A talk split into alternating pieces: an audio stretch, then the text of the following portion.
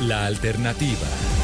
Atención, acaban de capturar en Suacha al asesino del hombre que iba con su nicha en la noche de Halloween. Fue antier 31 de octubre, es el video ese viral, Ricardo, el Papa caminando en la noche de Halloween, disfrazados, en una fiesta inocente. El señor había llegado de Medellín a estar con su niña de apenas tres años y delante de ella le dispara con una pistola prácticamente a quemarropa por detrás Néstor, el asesino. Buenos días. Es un video muy impresionante porque en ese video se muestra la sevicia con la que actúa el sicario en eh, un barrio, en una zona que en Soacha llaman Ciudad de Quito, muy cerca de Indumil, muy cerca de la entrada a Soacha Compartir, y allí el sicario, sin mediar palabra, luego de que el hombre víctima del ataque Pasando la calle. recoge a la niña, cruzando la calle, sin mediar palabra, le pega dos eh, tiros en la cara, luego otro cuando ya está tirado en el piso y se va como si nada hubiera pasado. Se monta en una moto Y la se va del investigación- sitio, la niña al lado, Néstor.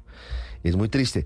En el video se ve como una mujer coge a la niña después del ataque. Aparentemente es la mamá de la niña que estaba en ese momento eh, pues dejándola. Y a- la, y- la había entregado a, a quien era su pareja o había sido su pareja. La mamá es clave en esta investigación, Ricardo, porque esta mañana tienen la pista la- los investigadores, la policía, que detrás del crimen no hay mafias, sino un tema de celos pasional de una relación entre varias personas. 6, 16 minutos desde Suacha. A esta hora, Eduard Porras.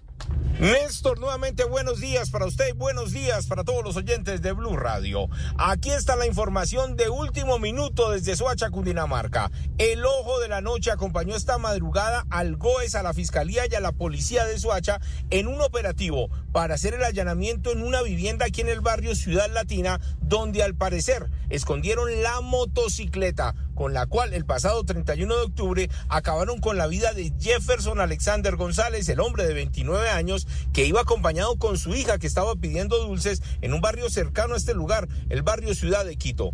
Dicen las autoridades que asumieron esa investigación que comenzaron a verificar en las cámaras de seguridad. Son por lo menos 10 grabaciones las que estuvieron mirando minuto a minuto, detalle a detalle, para así identificar el recorrido de esa moto negra Pulsar 200. Y fue así que dieron con la vivienda donde la escondieron. Ayer en la tarde capturaron al conductor, al parecer, quien iba manejando esa motocicleta cuando caminaba por las calles de este mismo sector. Y fue a las 3 de la mañana cuando llegaron hasta la casa donde guardaban la moto. Allí también encontraron al parecer al que accionó el arma de fuego y las dos personas capturadas van a ser remitidas, trasladadas hasta la fiscalía. Dice la policía que van a llevar la moto a la estación de policía para verificar, tomar huellas y así llevar todas las pruebas contundentes para que estos dos sujetos paguen por la muerte del hombre de 29 años que pidiendo dulces encontró la muerte. Seguiremos pendientes con lo que ocurre aquí en Ciudad Latina de Suacha. Edward Porras, Blue Radio. Eduard, gracias. 6 de la